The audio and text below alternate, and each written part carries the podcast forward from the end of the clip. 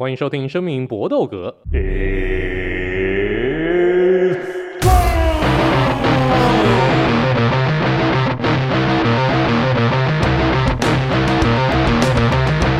们的 Podcast 专注在 UFC 和 NNA 上面，那其他东西我们以后有空再说。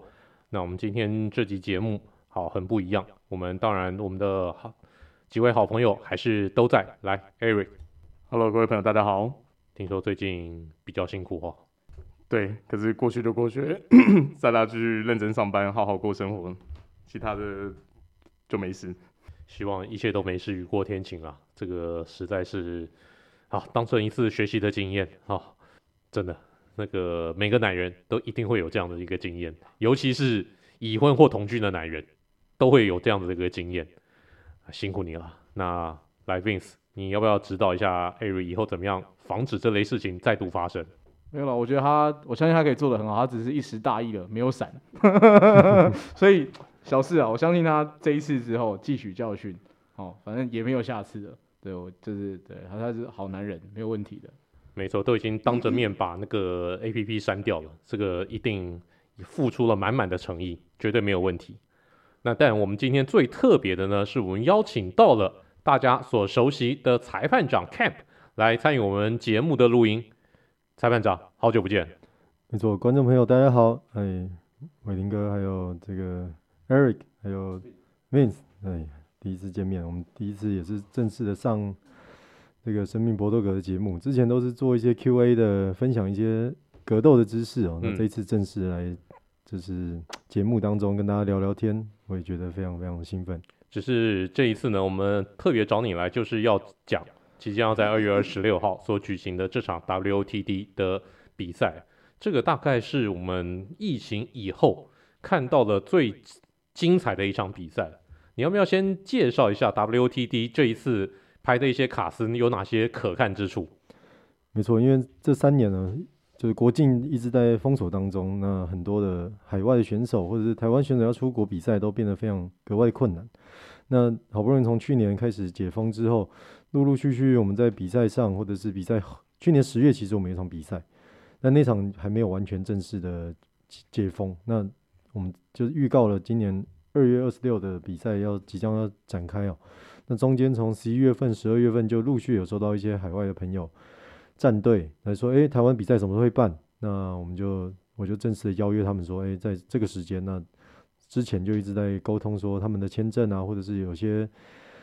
呃，就是选手战队他们的程度，诶，有些是职业选手了，有些是业余快要到职业，就开始沟通说他们是不是有在台湾可以找到合适的对手。我觉得可看性相当的高，因为包含从新加坡，包含还有马来西亚，还有这个香港的战队，他们都等于是自己飞过来，因为我们这是业余赛嘛，自己飞过来的参赛。因为我这一次看到这个新加坡的一个选手，有些是从 Evolve 这个团队来的。Evolve 这个团队在呃东南亚，甚至说整个亚洲的一个格斗界，应该是这个赫赫有名啊。没有错，Evolve MMA 就是我们知道在新加坡也是 One Championship 的大本营啊。那同一个跟 One Championship 基本上是同一个老板，那底下的教练啊、选手们的战绩都是非常显赫，很多的世界冠军。那这次来的是他们的业余队。那业余队的学生，便是他们可能原本真的是只是素人，或者他只是热爱运动，但是他跟着这这些世界级的怪物一起训练，一起在他的门下做，不管是柔术啊、格斗啊，或者是脚力的训练，他们的技巧以及这个对格斗的是那个素素养都是非常非常成熟的。对，那透过这一次来台湾比赛的机机会哦，可以说是在在三年内，台湾选手互相配对啊，打来打去，打来打去，其实。该该该清空量级的人都清空量级啊，那总是需要挑战一些海外的选手。那这一次人家自己送上门来，我们当然是好好招待人家一下。那这一次的一个比赛，我们大家都知道主戏呢就是吴仲凯凯，他的这个重新再出赛。那凯是不是他也很久没有打比赛了？因为我觉得比较可惜的就是，是不是在这段疫情的期间，他也没有办法参赛？虽然说之前跟祖克伯那个。对练的那个那个画面一出来以后，哇，整个不得了，整个爆红。但他好像也没有利用这一波来炒作一波。应该说，毕竟祖克伯他是世界顶尖的这种科技人物嘛，然后他又是算是超级富豪，那他的私生活、他私领域的东西，其实不太能拿拿出来一直讲啊。对，那身为一个他的算是陪练员或是这种助理教练等等的，其实在他的私生活里面，他也不希望太多的曝光或是被大家琢磨，他究竟在干嘛，他人在哪里。像他自己私底下跟我说，他主播有很多行程，下个礼拜飞哪里，他就包他机票一起飞，就为了他一个礼拜可能跟他练两次，就说你礼拜四、礼拜二、礼拜四跟我在夏威夷，他就去那三天，哎、就练完他就回来，或许下一站主客我又飞去又飞去别的地方，对，所以其实他们那种生活是一般人很难想象的啦，那个是等于是金字塔顶端中的顶端中的顶端，那个是。不能不能想象，他当然是 take care 所有人的开销，他还是就是为了，哎、他今天有个安全又有技术性又打法很聪明的人可以当他的 trainer。对，那吴仲凯其实他在疫情这段期间，美国的比赛也慢慢复出，他也是有参赛，只是刚好在上一场比赛是一个联盟是在加州，他的比赛在呃算是 r a f a b e r 主办，就是我们 California Kids，对，现在是 California 阿伯。对，就是他主办的一个联赛，那也在 UFC Fight Pass 上面有播。对，然后那场比赛很可惜，他对手是那种脚力打法，把他压龙边，然后中间原本吴宗凯正打得正顺手的时候，结果被他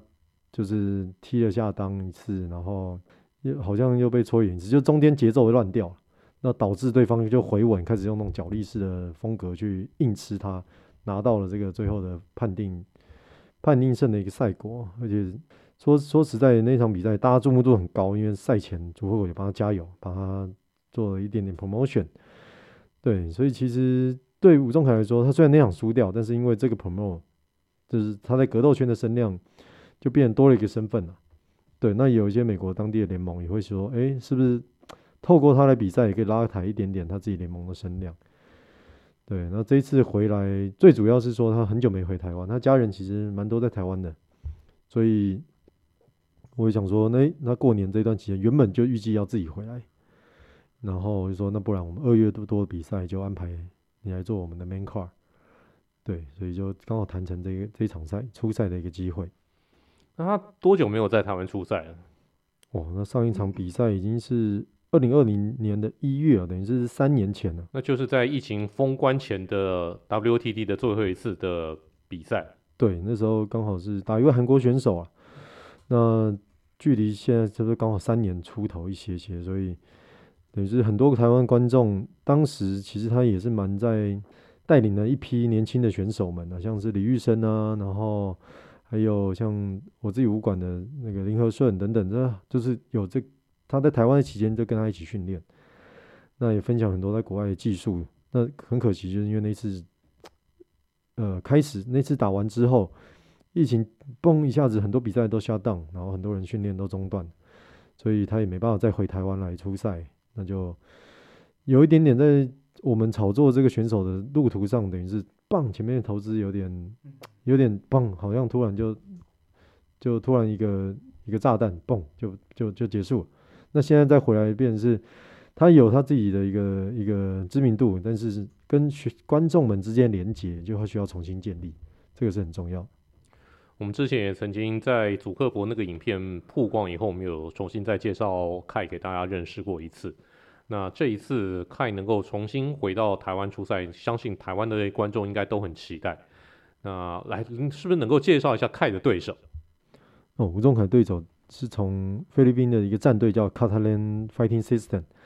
他的总教练有在万冠军赛挑战过，就是应该是草量级男子草量级的腰带战。对，是一位非常在菲律宾当地非常有名的一位散打高手。那他这一次带来这位选手，因为其实这位教练卡塔连他已经来过台湾第三次。他从 RFC 猛过江时代就来过一次，然后 Enter Dragon 系列他也来过一次。所以其实他在我们呃遴选选手的这种池子里面，他是其中一个战队的选择。那因为吴仲凯确定要参赛，我就开始。问几个熟知的战队说，有没有这个量级的选手最近在状态内的，然后有意愿跟吴仲凯配对，然后筛选了几个，包含韩国的，包含还有一个是新加坡那边的一个外外籍选手，然后还有菲律宾这位选手。对，最后我还是选了这位，因为这位选手在他的战绩累积的数字虽然不多，他是四胜一四胜一负，那那一败也是一个判定。那其他四场都是终结对手，他是打法非常积极，终结率很高的一位，应应该是从脚力底转到 MMA，然后练拳击、练练综合格斗，所以他身体素质是非常劲爆。以菲律宾选手来讲，脚力底的好像不多哦。菲律宾我们最常看到的，像 ONE 一些知名的团队，尤其拉凯团队，大部分都是那种散打底的。没错，不过因为他的身体素质跟他的打法，其实。很明显的，就看到他不是那种散打系的，他是强力的压强，然后打地板拳，跟他柔术也练一阵子，就是他好几个获胜方式也是背后裸绞。可是，在那之前，他其实是有先强压、重拳压迫，然后摔倒对方之后再抢背。对，所以基本上他的最最强的专项就是还是在他的可能龙边的控制以及摔摔跤的技术，可以发挥在场场上的一些进攻的模组。你你人还蛮坏的，看前一场比赛就输给这种脚力底的，那这一场比赛 你又排一个脚力底也给他。其实这一场比赛，我是觉得吴仲凯应该还是有办法准备好他的战斗的策略，而且 Urijah Faber 那次那一场战斗那个系列赛里面的对手是，呃，中间因为有些意外的犯规，不是不能说他故意的，可是就是在那时候打乱了他原本领先的节奏，他第一回合其实明显领先。然后第二回打没多久，好像就是我忘记是戳眼还是踢裆，就让他整个战斗节奏中断之后，让对方也回稳冷静了之后，就开始哇一直执行这种 连巴达战术，然后他也不能干嘛，他被定在旁边敲敲打，看着裁判，裁判也没把他分开了，所以而且那回有两次，那有些人说是不是达到扣分的标准了呢，还是怎么样？然后最后也是没有扣，所以最后拿到了二八比二九的分歧败。对，可是比赛本身的内容其实是还算还算可圈可点的，哦，然后在 Tapology 目前的这种预测哦，其实我也觉得蛮蛮意外，目前是吴仲凯是略居下风啊，嗯，对，目前是目前是百分之五十八的人预测这位 Kimber 选手会获得胜利啊，而且吴仲凯是只有百分之四十二的胜率，在赛前的预测当中，这是一个国际非常知名的一个。格斗数据网站，那里面很多，你有账号你就可以进去去预测，不论是 UFC 或者 ONE 冠军赛，只要是 MMA 赛事，你都可以进去预测。结果现在目前开始略居下风啊，对，可见大家至少在东南亚这一带认识，呃，Kimber 这位选手，对他评价其实是不差的。看起来也是啊，就是看他的体态，就是我觉得很明显看肉量吧，他看起来是比吴仲凯还要。还在出一号，对啊，我觉得还要粗蛮，是蛮粗的。而且菲律宾选手一向都是，我觉得就是很悍，就是以悍出身。因为我我觉得凯的打法一直都是比较哦控制距离啊，然后技术性比较多。对对对对对对对，因为他不是那种 power 超强的选手，但不是说他没有 power，可是这样比起来的话，感觉 Kimber 感觉不知道。但我还是很希望他今天台在台湾嘛，他应该要获得这样比赛的胜利。我们也希望他可以获得胜利，这样。那我们在说做做选手配对啊，你不是说啊，我找一个超烂给他打，那就没什么好看。好看啊！对，我找一我在台湾找就好，我出机票钱找国外干嘛嘞？对，我就找他一个台湾的那个，哎、欸，找一个留学生啊，就说啊，他是某某拳王，跟中国比赛一样，就搞一个瞎瞎弄一个，哎、欸，日本拳王，哎、欸，结果他是根本不是日本人啊，中国就有这种奇奇怪怪的事情发生。那武林风还是什么？对对对，就是乱找一个留学生说他是哪里的拳王，就根本不是嘛，就是可能练过一阵子还不错，啊上去就当沙包。可是基本上我们比赛到了这个阶段，吴仲凯也累积了。你在说他刚出道的时候，他那时候才十七岁，没有 MMA 战绩，那也是找一个没有战绩的跟他配对，这也很合理，因为两个人都是出道战，或是对方只有一胜零败，或是零胜两败，就是可是有比较有经验。那这样子打一打起来，哎、欸，他确实是水准有到，就是超越台湾平均那种年轻，嗯，这一辈的人的程度。但不是不敢说他已经哇，已经超越很多台湾的前辈了，只是说，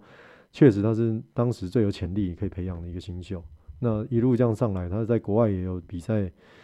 的很多的记录，然后他在格斗产业的这一块的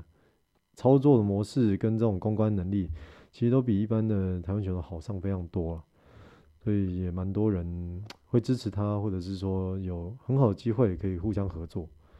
对，这个是我我自己觉得是台湾选手比较缺乏一块，就把自己当成一个生意在在在经营。嗯嗯嗯。因为我们在 UFC 看到大部分的一个知名选手，其实大概都会自己给自己做很多的 promo。像最好的例子，绝对就是 Conor McGregor，那个简直已经到这种行销之魔的那种等级啊。如果任何运动员要讲个自个人行销的话，我觉得 Conor McGregor 超越几乎是在运动员当中是顶级的，超越很多 NBA 啊、Major League 啊，甚至这个美式足球的一些这个球星。要知道他现在这种十几亿的这种几十亿的美金的一个身价，绝对不是单单靠他这个比赛赚来的，所以要把自己当成一个商品来经营，这点呢是绝对非常重要的。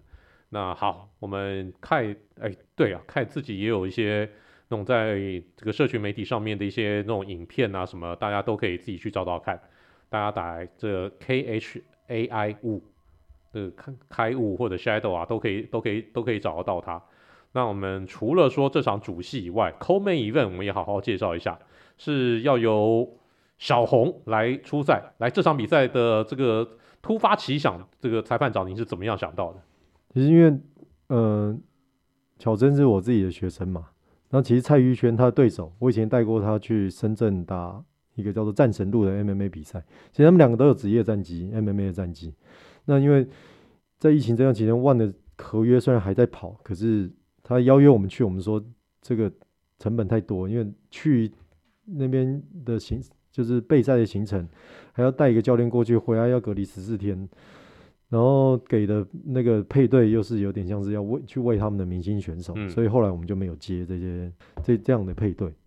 对，那所以别人他有点在空烧了，打一些台湾的业余赛，或者是打国家队的，其实不是空，就是打一些国家队的一些锦标赛，柔术啊这些的格斗柔术，嗯、也有代表台湾去，比如说蒙古或者是阿布达比去比赛。嗯、对，可是真真正在职业格斗的这个路程上却是完全暂停，再加上。大致上，我们打过一线联盟的这种格斗选手，不太可能会说，呃，再拉回来打业余啊，就是这是在业界的一个基本上的一个一个通例。那我们就是想说，那我在台湾找个配对，可以跟他旗鼓相当。那我就想到蔡玉轩，蔡玉轩他在台湾的泰拳女子选手这个圈子算是真的是第一把交椅。他打泰拳比赛，基本上台湾人现在已经台湾女生选手没什么可以跟他打。连配对都不太愿意配对，所以他现在打一些泰拳赛都是找泰国籍的选手，或者是说，哎、可能量级往上跨一个量级去打台湾选手，那才才可能配对成功。对，所以这场比赛我弄了一个就是跟 ONE ONE Championship 一样的一个特殊赛制啊。当时 Dimitri Johnson 跟 Rotan 打的这种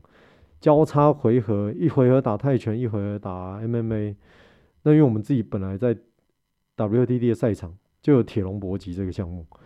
那我就搞一个第一回合打铁笼搏击，第二回合打 MMA，而且我们是直接用小手套来打铁笼搏击，所以这个 KO 率还有这个拳头穿进去的这个能力哦，哇，又跟大手套不太一样了，就吃到可能就会打下去了。嗯，这个是对挑战来说可能是一个风险，那对蔡玉轩来说，他是不是能够第一回合在还没进入 MMA 的状态下就把小镇抓下来，这也是有可能。对，所以其实这两个，因为我们是从铁龙搏击先打，比方说啊，MMA 蔡玉轩 MMA 好像不太厉害，其实也不会，他也有开始接触一些脚力以及柔术的训练，而且我从去年九月份就跟他们谈过这个规则，谈过这个赛制，所以到现在已经也半年左右的时间了，就是他中间有有去找一些武馆去准备一些地面上的技术，当然不敢说已经很成熟，只是说。或许一些基本的脱逃跟抗性还是有的，那再加上他身体素质跟力量，很多男生跟他打对练 sparring 都觉得哇，这个量级、嗯、同量级的男生拳的质量差不多就是这样子而已啊。一个五十六公斤男生选手哦，不是一般人，就是五十六公斤男生的选手，跟他五十六公斤的状态打对练的时候，拳的冲冲击力是差不多的，所以可见他在。战力这方面可能真的会带给巧珍不小的压力。那这场比赛当然对巧珍来讲是个风险了，呃，而且我记得 Demetrious Johnson 跟 Rotan 那场比赛也是第一回合先 先打泰拳嘛，然后第二回合才 NNA 嘛，然后这个 Demetrious Johnson 才把 Rotan 收掉嘛。没错，其实 Demetrious Johnson 当然是说要熬过第一回合，可是他当时也是有点正面迎战的，可是战到最后那个三十秒，哇，Rotan 真的太能吃拳了，等于是你全开啊，就是一直互换，那 Demetrious 也只能逃了，就是也不太可能说。带跟着这个 Rotan 的节奏，这样跟他互换，那风险太高了。那他到第二回合，当然是展现他强力的脚力能力，把战斗带到地面上。第一个强服把位拿到之后，就把把他带回老家了。对啊，就是直接让他睡着升天。那 Rotan 也很硬啊，我就是死不拍，你要把我 KO，对，不可能，绝对不能拍。你要我 tap out 也不可能，你要么就让我睡着。对，所以。其实大家也很好奇，说，哎，是不是说巧珍熬过第一回合，还是说他会在第一回合用战力技跟他正面迎战？因为巧珍最近也去特别加强他拳击的技术，所以我在想战力技并不会略居太大下风。巧珍的肩膀很宽诶，我那次看到他的时候，他那个肩膀，哇塞！对 对对，不是一般的妹子啦，绝对对对对，你要找一般妹子，只有 ring girl 可能。可以稍微瞄一下，对，女生选手都差不多这个体格，对，加上她要练柔术，要练脚力，其实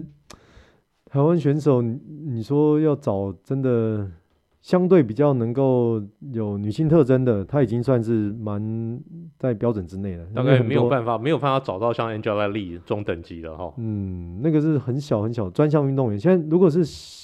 国中、高中就一路打专项的，当然很多女生也是相当漂亮、相当可爱。跆拳道、空手道很多啊。对，战力技比较多。嗯、那你说脚力底的，难免就会比较愁用一点点啊。可是这是适应这个比赛的强度，哦，就一定得要练成这样。那没办法，这个是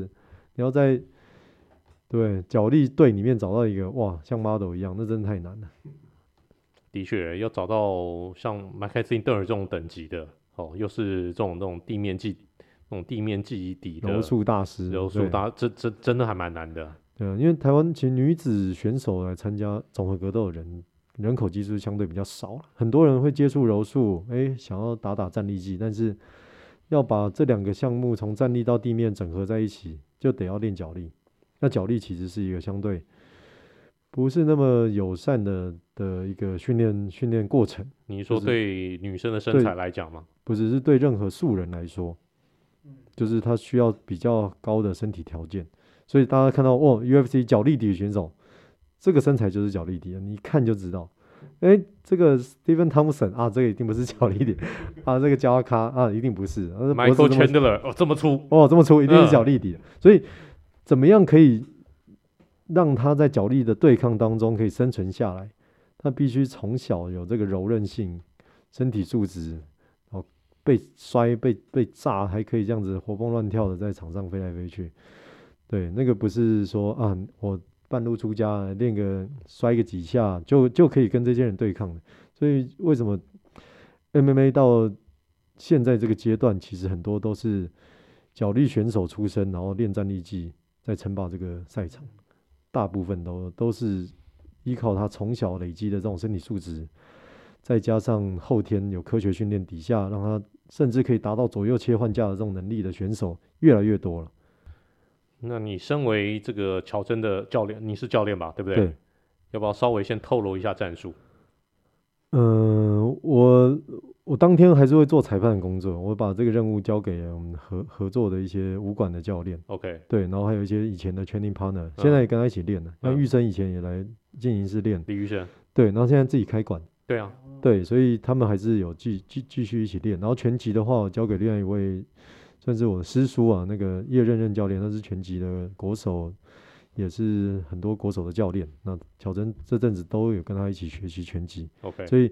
因为比赛整个比赛从上到下，其实都都是我在做制作，还有裁判的培训。对，其实我自己的选手，我也是。要放让他们让他们自己去去去发挥了，因为一直以来我办比赛的时候，我还是主要是坐在裁判的角色为主，比较不会说下去做 corner man，因为我去怕说影响其他裁判，或是影响比赛，大家觉得观感说，哎，你这个球员兼教练啊，都给你玩就好啦，对啊，所以基本上我都会尽量避嫌呐，除非这个这个选手学生是只跟我上课，只有我只有我知道他该怎么 corner 怎么怎么打，我才会特别说啊，真的没办法，那就我去 corner 他。那，不然大部分很多其武馆内有其他的柔术教练，或者是峰哥，或者是其他的优秀的教练都可以来顶替这些位置。对，那巧真这一场，因为他的拳击就是一回合战力计了，就是拳击教练，他那个教练也很多学生都是散打跟泰拳的高手，所以我交给他，我觉得是百分之百没有问题。那 MMA 的部分就请玉生来帮忙这样子。那你刚才已经讲了，你身为又要当赛事的裁判，然后又要当你你你也是 matchmaker，对，然后你也要当某些选手的这个教练，因为你有些是你的学生，还要开发赞助，对，没错，还要找钱，还要找钱，然后还要负责整个赛事的一个筹划，对，然后还要做整个比赛从头到尾的一个统筹，基本上就是英文的句啊，这个 you are the judge, you are the you are the executioner, you are the 这个 jury。你就什么都要包办呢？你你怎么样？你怎么样兼顾那么多的一个角色？而且应该，你怎么认识那么多人啊？你可以把国外的一个战队都都都找来。因为在国外累积了这么多的，就是虽然我出国是当裁判，可是因为我在赛场当中，我看到很多以前在台湾从来没有人这样办过比赛的一些经验。那因为我已经 one 去 one，虽然中间有中断，可是已经去了算第五年、第六年，中间也是一直有跟他们交流。那在制作这一块。我觉得是台湾竞技类运动里面从来没有人真的这样去包装格斗选手。就算今天我们做的格斗赛事是业余赛，我还是用一样的心态来试着把比赛包装成一个像一个秀一样的模式，让观众会想 enjoy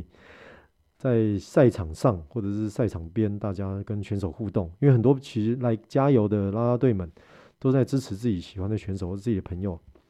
那在现场，你有很多的周边的东西可以摊位啊，或者是一些选手的暖身区啊，还有一些观众席，选手打完比赛也都会下去跟大家互动。对，那我们的比赛从一大早一直打，后面压压轴是 main card 在下午或是傍晚，那中间时间非常长。那其实选手的节目表都排很清楚，你想看的人是几点，你想支持的选手是几点几分，大约都可以抓抓得出这个脉络，所以。真的买票进场人都其实都还算反应不错了，不敢说是哇，真的像国外职业赛那么精彩，因为毕竟选手强度，我们并不是找真正的那种哇超超一线的那种快要进 UFC 等级的，对，我们当然是说以台湾选手为主，那有搭配一些外国的选手，可是节目的规格我还是把它拉到相等于是职业规格了。那这些任务我会揽下来做，是因为。第一个是预算考量啊，因为我们说要交给别的人来做，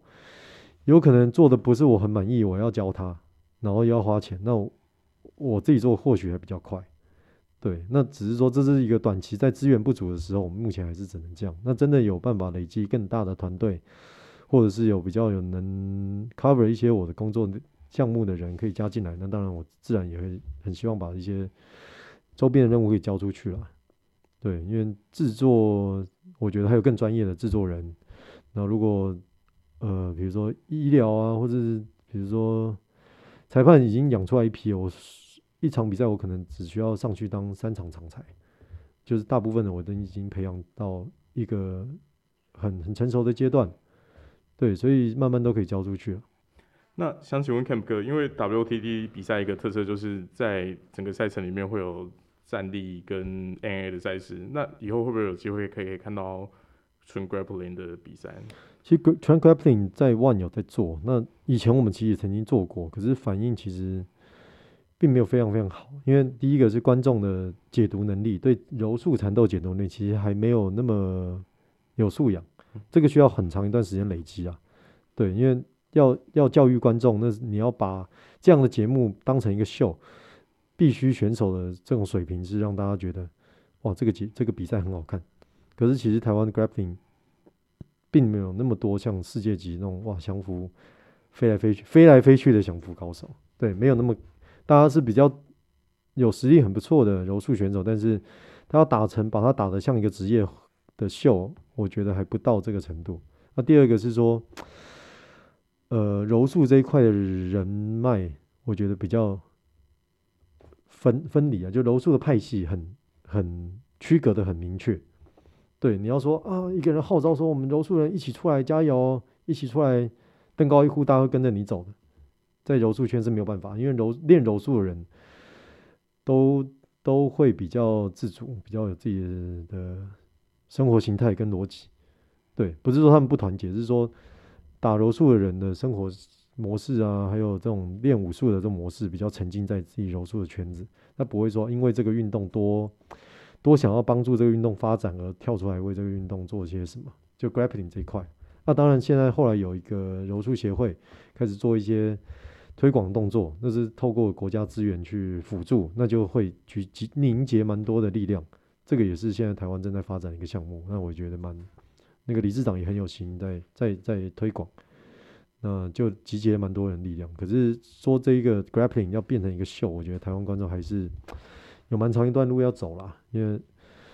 要打这样的水平，然后 ADCC 的冠军，然后好几届的冠军，已经在国际上超级有名了。那因为万冠军赛，他要养一个，呃，他他要拉这些人来打比赛，对他来说是非常简单的，你只要有出场费，对他们说是超大的诱因，因为他们去打那些柔术比赛，冠军其实奖金并不多，大部分都是靠他后面的 sponsor 在在在养他们。可是他竟然打万冠军赛，打一场比赛有出场费，一不小心又拿一个哇赛后殊荣哇，一下子就是 说一差不多接近一百万台币的哇，就真的是很夸张的一个数字。所以这可能也是因为我我在讲就是就是讲问 Camp 哥，就像台湾其实呃有时候每一年什么四大运啊或者奥运啊一些比赛会看到一些台湾的选手就在积极运动，可能拳击啊各方面的柔道啊或什么的，然后可能比到就是会有一个好的成绩。那是不是像这些选手，就是好像很难进入职业赛场？呃，其实，在这种体制内选手，他们比较不会跨出来打职业的原因，是因为体制内他就是一直要发展奥运的项目为主，嗯、他们不会不太会让选手出来做其他运动的挑战，其他联盟的挑战，因为体制内他们是从小就一直接受国家的栽培、国家资源，所以他们对选手协会对选手的这掌控是会比较紧一点。对，可是可是因为太因为太难得才培养一个人出来，所以必须要掌得控得很紧。那大家觉得啊，协会多讨厌多怎样？可是没有这些协会，你根本不会出这些人。这些选手们如果没有国家给钱让协会去发展来养这些选手栽培出来，其实他们也没有没有这个舞台跟表现的机会。所以其实都环环相扣啊。当然有些协会真的做得很不好，那这个就是需要。不断的下面年轻的上上来去改革，那你说选手真的得天独厚到说一个人就可以推翻整个协会努力，那也不太应该啦。因为毕竟协会的成员们很多都是他的老师辈的成员，或者以前也是国手退伍，那些也不是说啊只是混吃等死站着位置不做事。其实绝大部分人都是拼命的在做事，而且领非常非常微薄的薪水，非常。呃，可以说是有接近做义工的性质来协助这个协会发展。那其实都都是很有理想的，来来支持这些运动。那真的可以在中间真的赚到钱的人，我觉得是极少数。那这些真的能够赚到钱，或许他有他特殊的关系，那我也不清楚。可是绝大部分，我相信都是很对这个运动很有理想、很有很有付出的。对，所以拳击项目，你说要打业余拳击冠军的人，他会不会去打职业赛？我觉得会，可是就是要等他在专项的这个等于是体制内，他要走出来，他不就是不打算再打奥运了，或者每次资格赛我永远就输那个冠军，我永远都是第二名。他跟就是国家栽培的这个过程当中，在他身上投入比较多资源，也有可能会比较保护他。那有些真的。两个最优秀的，可能有一个人就会出走来打职业赛。台湾现在有一些职业联盟也拳击，也算是有办得有声有色。对，那很多跟我们用的制作团队也都交流很密切了。他们现在办了几次那种 WBC 银腰带，或者是派选手去日本挑战一些日本的一些像新人王啊，或者是什么一些日本的地区的职业赛，也都成绩不差。所以。其实台湾业余选手水拳击业余的水选手运动素质跟水准是非常高的。那你刚刚讲到制作这一块，最近几次的 WTD 因为都是业余选手的关系，所以制作的规模可能没有办法像以往一样盛大。那我跟你合作的 WTD 第一次在小巨蛋的举行，嗯、那至今当然也是我看过 WTD 办的最豪华的一场比赛。我们何时可以看到再次出现这样的一个阵容？哦，其实那个样规模的一个制作，其实是有点不太符合台湾的市场。因为很烧钱，是不是？然后收益没有如同预期。嗯，其实当时的策略是想要进军到中国市场，然后想要把这个品牌等于是跨出台湾，想要办的像是，呃，像是一场 UFC 或是像一场万公斤赛的规格，让吸引海外的呃的投资人，或是对。嗯、那可是其实 MMA 的一个投资 MMA 这样的一个故事，已经差不多在。在当时之前就已经开始衰退，其实这个故事已经有点说不下去了，只是还是有想要去尝试这样的一个一个一个梦想啦，我只能说叫梦想。那也也让台湾留下这样的一个回忆，我觉得也不错。只是我现在做的 Enter Dragon 这个系列，我觉得才是比较符合台湾市场的一个，可以培养基层的选手，又可以把呃有实力选手慢慢推向职业舞台。对，那下一步就是看看有没有可能让比赛频率增加，以及在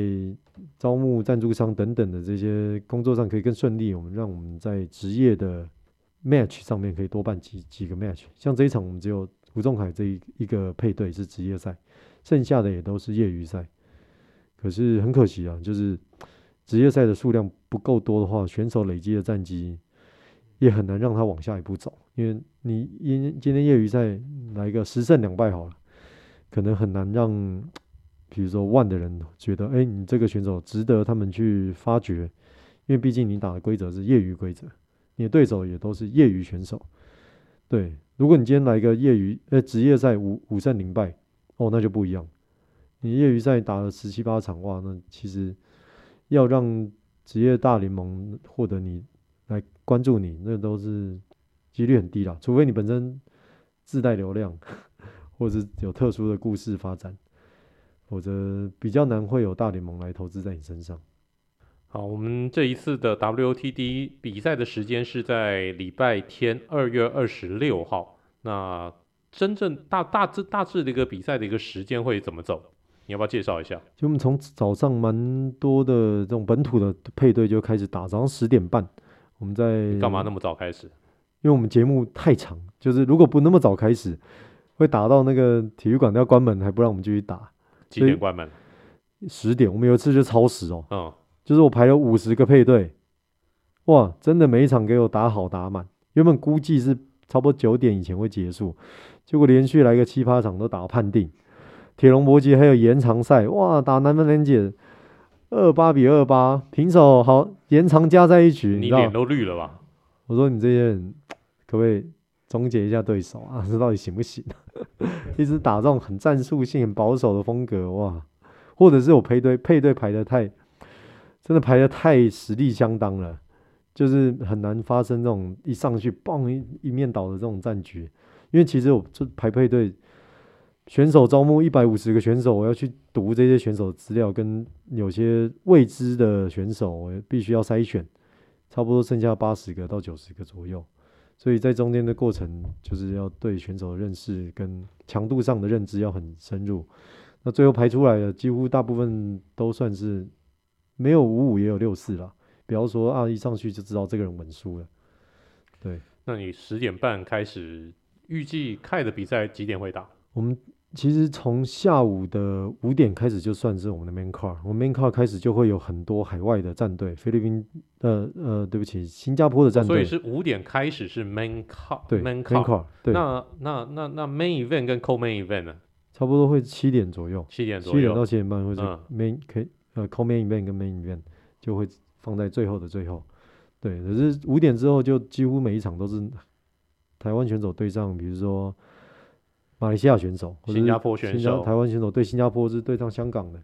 这些配对都是我觉得都是一时之选，因为等于是总算有机会验证台湾这些一线的选手究竟跟海外的对抗之下的，哎，究竟是不是很接近？对方可能在马来西亚以及是他排名第一，那台湾这个选手究竟跟他打起来程度落差多少？是不是有可能诶、欸、威胁到他？还是说哇真的差很多？这个都是我们非常好奇的事情。对，其实我这这一系列跟海外的配对排起来，看起来好像海外选手阵容比较豪华，战绩比较多。可是我觉得一方面是台湾的比赛次数机会比较少了，真正在办比较专业 MMA 赛只有我们，所以其实有些选手他的专项成绩已经很好，那拳击哇可能打过十几二十场，可是 MMA 只打过三场。对，好像说哇这个人八胜一败，然后我们打我们这个啊三胜零败的。好像我们是劣势，可是其实并不会。很多台湾选手实力都是，就是不是战机上就可以直接显现出来的。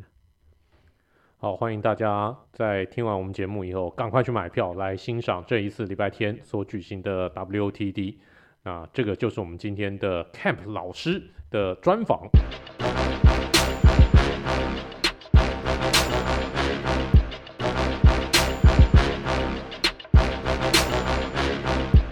接下来的词曲只应天上有，我们稍微来介绍一下。诶，我们也是介绍一位老选手啦，Mirko Cro Cop 这位知名的东欧裔选手，他所用的一首出场曲，那当然老选手用的就是老歌，怀旧名曲，Duran Duran 的知名曲《White Boys》。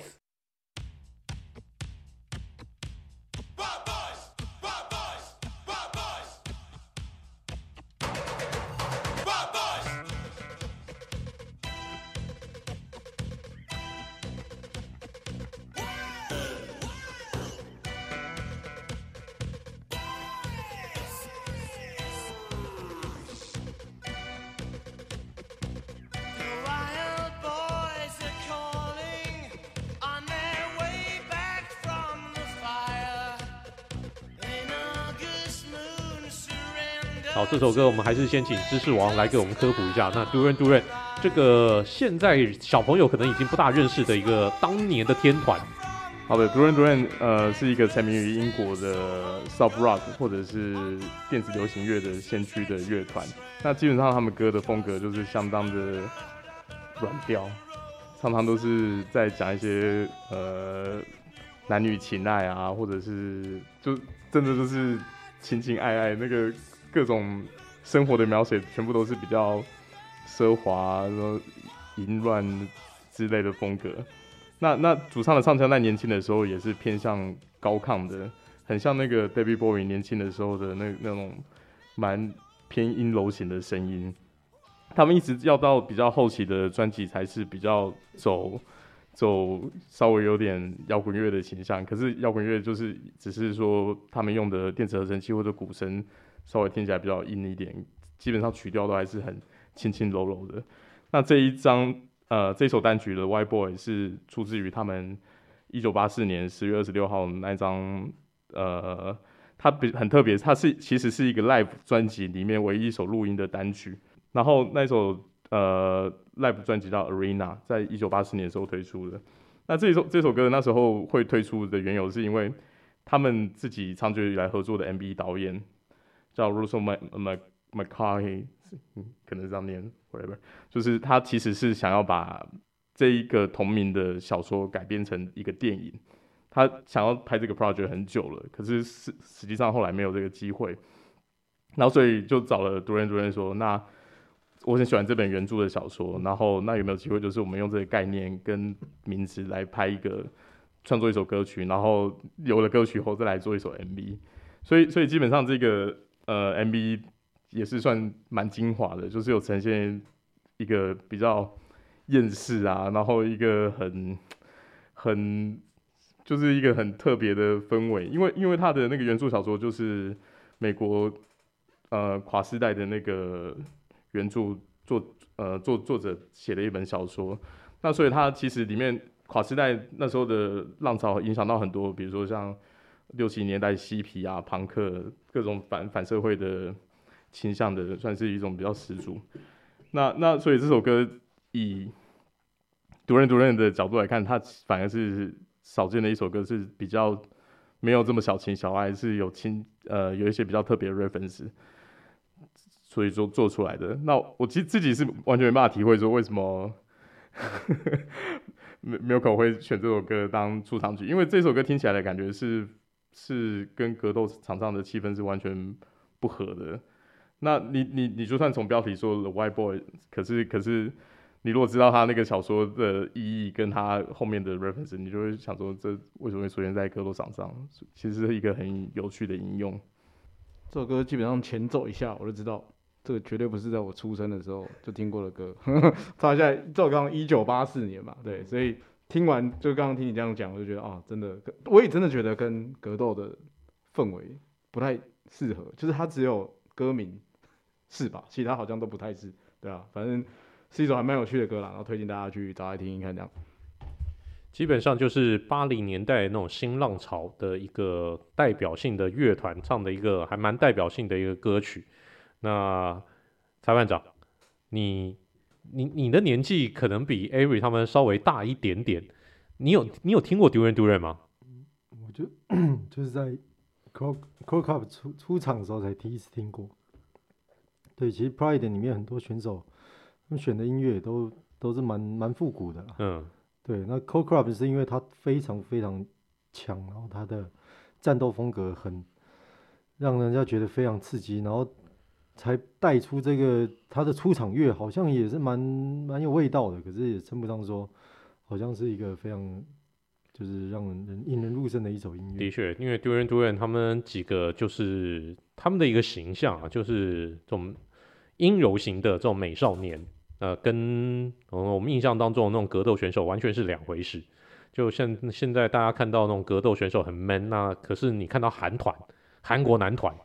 哎、基本上就是这种概念，哎、欸，好像搭不在一起。那至于刚刚 Avery 讲的故事，说老实话还真不知道。这种感觉哈，哦，我没有办法把这个小说拍成电影，但没关系，我拍个 MV MV 来干跟那个过干瘾，感觉就是我上不了坡多野结衣，我用他的，我用杯子可以吧？连连名杯，那只能只能这样子一个概念啦。好，这个就是我们今天的生命搏斗格，非常谢谢。Kemp 裁判长能够拨空来到我们节目当中，谢谢您为我们讲解这一次 WTD。那我们到了说再见的时候了，来，Camp 老师。好，大家请在这个周末啊，能够来现场，无论是来支持选手，来支持这个台湾的格斗，或者来看我执裁，都欢迎来现场来找我们。好，欢迎到现场找 Camp 签名哦。来，那个 Vince。大家拜拜！大家记得买票啊，看报好不好？就是我觉得台湾的这种积极运动真的是需要很多人支持啊，就跟我们这节目一样，我们真的是爆干小众。人家每次我们说、我们收听率多少，不好意思讲，哦、跟伍佰老师差不多，怎么受得了？